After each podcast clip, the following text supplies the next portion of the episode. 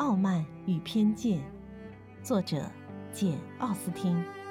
麦基和您一起品读经典。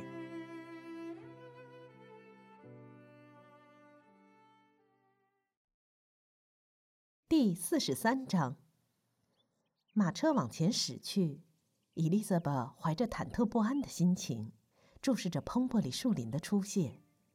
等马车终于从门房那里走进庄园时，他越发感到心慌意乱。庄园很大，地势高高低低，错落有致。马车从一处最低的地方驶进去，在一座辽阔优雅的树林里走了许久。伊丽莎白思绪万千，无心说话，但每见到一处美景，都为之叹赏。马车沿着缓坡向上走了半英里光景。便来到了一个高高的坡顶，树林到此为止，彭伯里大厦顿时映入眼帘。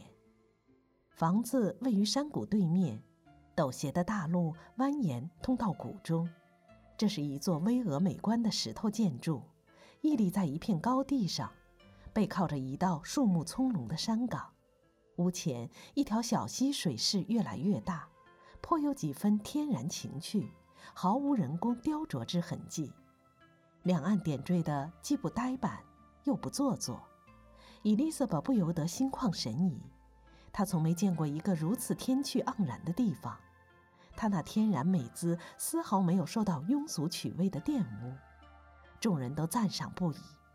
伊丽莎白这时感到，在彭伯里当个主妇，也真够风光的。马车下了坡，过了桥，一直驶到门前。从近处打量大厦时，伊丽莎白又忧虑起来，生怕撞见房主人。她担心侍女搞错了。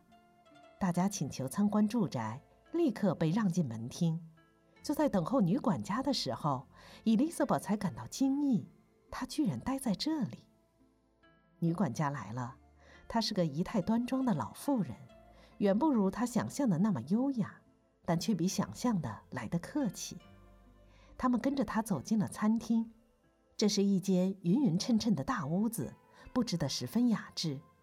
伊丽莎白稍微看了一下，便走到窗口欣赏风景。只见他们刚才下来的那座小山上，丛林密布，从远处望去显得越发陡峭，真是美不胜收。这里的景物处处都很绮丽。他纵目四望，只见一道河川，林木夹岸，山谷蜿蜒曲折。看得他赏心悦目，一走进其他房间，这些景致也随之变换姿态。但是不管走到哪个窗口，总有秀色可餐。一个个房间高大美观，家具陈设也与主人的身份颇为相称，既不俗气，又不华而不实。与 r 辛森比起来，可以说是豪华不足，风雅有余。Elizabeth 看了，很钦佩主人的情趣。他心里暗想：“我差一点做了这里的女主人。我对这些房间本来早该了如指掌了，如今也不必以一个陌生人的身份来参观，而是当做自己的房间来享用，把舅父母当做贵宾来欢迎。但是不行，他又突然醒悟：这万万办不到，那样我就见不到舅父母了。他不会允许我邀请他们来的。”他幸亏悟到了这一点，才没有感到懊悔。他真想问问女管家是否主人真不在家，可惜没有勇气开口。不过舅父终于问出了这个问题，他听了大为惊慌，连忙别过头去。只听雷诺兹太太回答说：“主人是不在家。”接着又添了一句：“不过他明天回来，还要带来一大帮朋友。”伊丽莎白感到不胜庆幸，多亏他们路上没有延迟一天。这时，舅妈叫他去看一幅画像。他走近前去，只见壁炉架上方挂着几幅小型画像，其中有一幅是威克姆先生的肖像。舅妈笑吟吟地问他画的怎么样。女管家走过来说：“画上这位年轻人是老主人的管家的儿子，是由老主人供养大的。”他接着说道：“他现在到军队里去了，不过怕是变得很浪荡了。”卡德纳太太笑盈盈地望着外甥女，但伊丽莎白却笑不出来。雷诺兹太太指着另一幅小画像说：“这一位就是我家主人，画的像极了，跟那一幅同时画的，大约有八年了。”卡德纳太太望着画像说道：“我常听说你家主人仪表堂堂，他这张脸是英俊。李子，你可以告诉我们画的像不像？”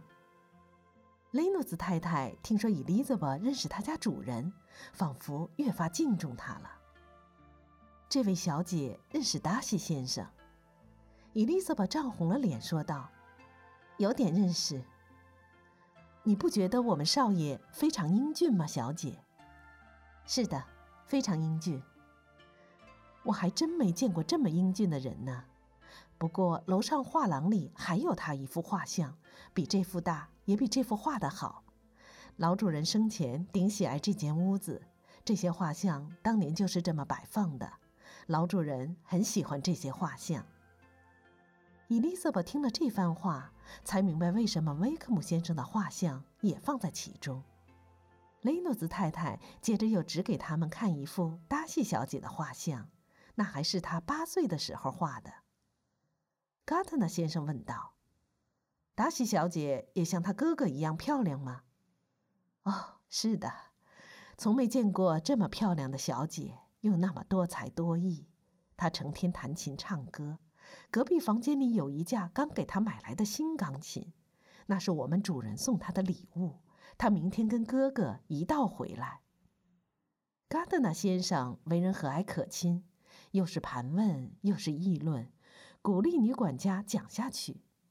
雷诺兹太太或者出于自豪，或者出于深情厚谊，显然非常乐意谈论主人兄妹俩。你家主人一年中有好多日子待在彭伯里吗？并没有我盼望的那么多，先生。他大概有一半时间待在这里。达西小姐总是来这里消夏。伊丽莎白心想，只是有时候要去拉姆斯盖特。要是你家主人结了婚，你见到他的机会就会更多些。是的，先生。不过我不知道那要等到什么时候。我真不知道谁能配得上他。嘎德纳夫妇不由得笑了。伊丽莎白情不自禁地说：“你会这样想，真是他太有面子了。”我说的全是真话。凡是认识他的人都会这么说。对方答道。伊丽莎白觉得这话说的有些过分，随即又越发惊奇的听到女管家说道：“我从没听他说过一句冲人的话。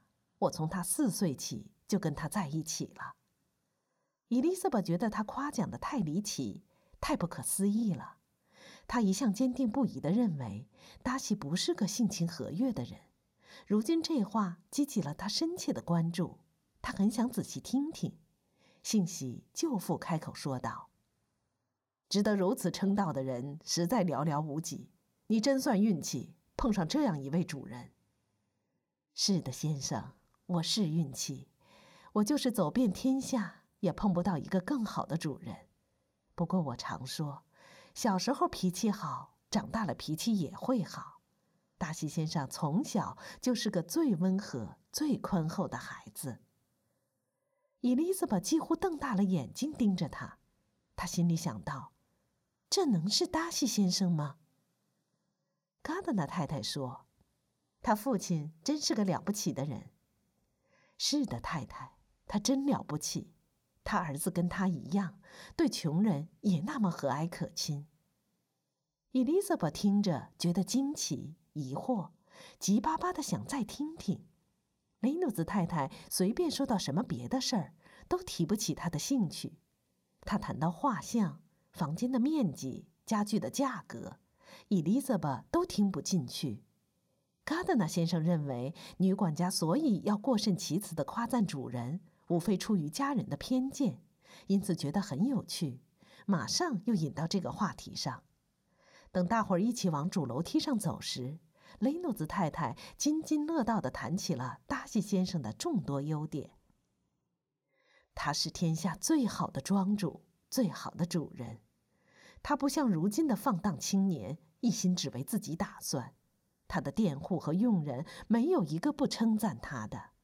有人说他傲慢，可我真看不出来他有什么傲慢的地方。依我看，他只是不像其他青年那样夸夸其谈罢了。伊丽莎白心想：照这么说来，他有多么可爱啊！舅妈一边走一边小声说道：“把他说的这么好，这与他对我们那位可怜朋友的态度可不一致啊。我们也许受了蒙骗。这不大可能，我们是听知情人亲口说的。”大伙儿来到楼上宽阔的走廊，给领进一间漂亮的起居室。起居室新近才布置起来，比楼下房间更优雅、更明亮。管家太太告诉大家说，这屋子刚刚收拾好，是专供达西小姐享用的。她去年来蓬波里，看中了这间屋子。他的确是个好哥哥。伊丽莎白一面说，一面朝一扇窗户走去。雷诺兹太太预料达西小姐走进这间屋子一定会很高兴。她接着又说。达西先生总是这样，凡是能使妹妹高兴的事，他总是说办就办。他对妹妹真是无所不可。剩下来只有画廊和两三间主要卧室，还要领着客人看看。画廊里陈列着许多油画佳作，可惜伊丽莎白对绘画一窍不通。有些作品在楼下已经看过，她宁可掉头去看看达西小姐画的几幅蜡笔画。因为这些画的题材一般比较有趣，也更容易看懂。画廊里有不少家族的画像，不过一个陌生人是不会看得很专心的。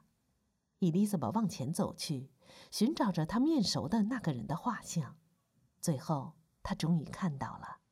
她发现有幅画像很像达西先生，脸上笑微微的。她记得他以前打量他的时候，脸上有时就挂着这种笑。他在画像前伫立了许久，看得出了神。临出画廊之前，又回去看了一番。雷诺兹太太告诉客人说，这幅画像还是他父亲去世时绘制的。这当，伊丽莎白对那画中人油然产生了一股温存感。即使以前跟他接触最多的时候，他也不曾对达西先生有过这种感觉。雷诺兹太太那样称赞他。意义非同小可，什么样的称赞会比一个聪慧佣人的称赞来得更宝贵呢？伊丽莎白考虑到，达西先生作为兄长、庄主和家主，掌握着多少人的幸福，能给人带来多少快乐，造成多少痛苦，又能行多少善，做多少恶。女管家提出的每一个看法，都表明他人格高尚。伊丽莎白站在他的画像面前。只见他两眼盯着他，不由得想起了他的一片钟情，心里泛起了一股从未有过的感激之情。一想起达西那个清新劲儿，也就不再去计较他求婚时言辞唐突了。大厦里但凡可以公开参观的地方都参观过了，客人们回到楼下，告别了女管家，女管家把他们托付给园丁。园丁等在大厅门口迎接他们。大家穿过草场，朝河边走去时，伊丽莎白又掉头看了一下，舅父母也停住了脚步。就在舅父母要估量一下房子建筑年代的当，忽然见房主人从通往房后马寺的大路上走了过来。他们相距二十码的光景，房主人来的突然，真让人躲闪不及。顿时，他们的目光触在了一起。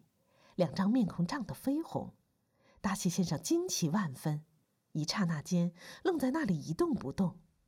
但是他迅速醒过神来，走到客人面前，跟伊丽莎白搭腔，语气即使不算十分镇静，至少十分客气。伊丽莎白早已身不由己地走开了，但是，一见主人走上前来，便又停住了脚步，带着压抑不住的窘迫神情，接受达西的问候。他舅父母乍一见到达西先生时，总是觉得他和刚才见到的画像有些相像，却还不敢断定他就是达西先生。但是园丁见到主人时的那副惊奇神态，应该一看就明白了。这夫妇俩见主人在跟外甥女攀谈，便有意站得远一点儿。主人客客气气地问起伊丽莎白家里人的情况，伊丽莎白心里又惊又慌，都不敢抬眼看看达西的脸，而且也不知道自己是怎么回答的。她感到很惊奇，达西先生的举止跟他们上次分手时大不一样。他每讲一句话，都使他伊丽莎巴越发觉得窘迫。他心里反复在想，让达西先生撞见他闯到这里，真是有失体统。因此，他们待在一起的这几分钟，竟然成为他平生最难挨的一段光阴。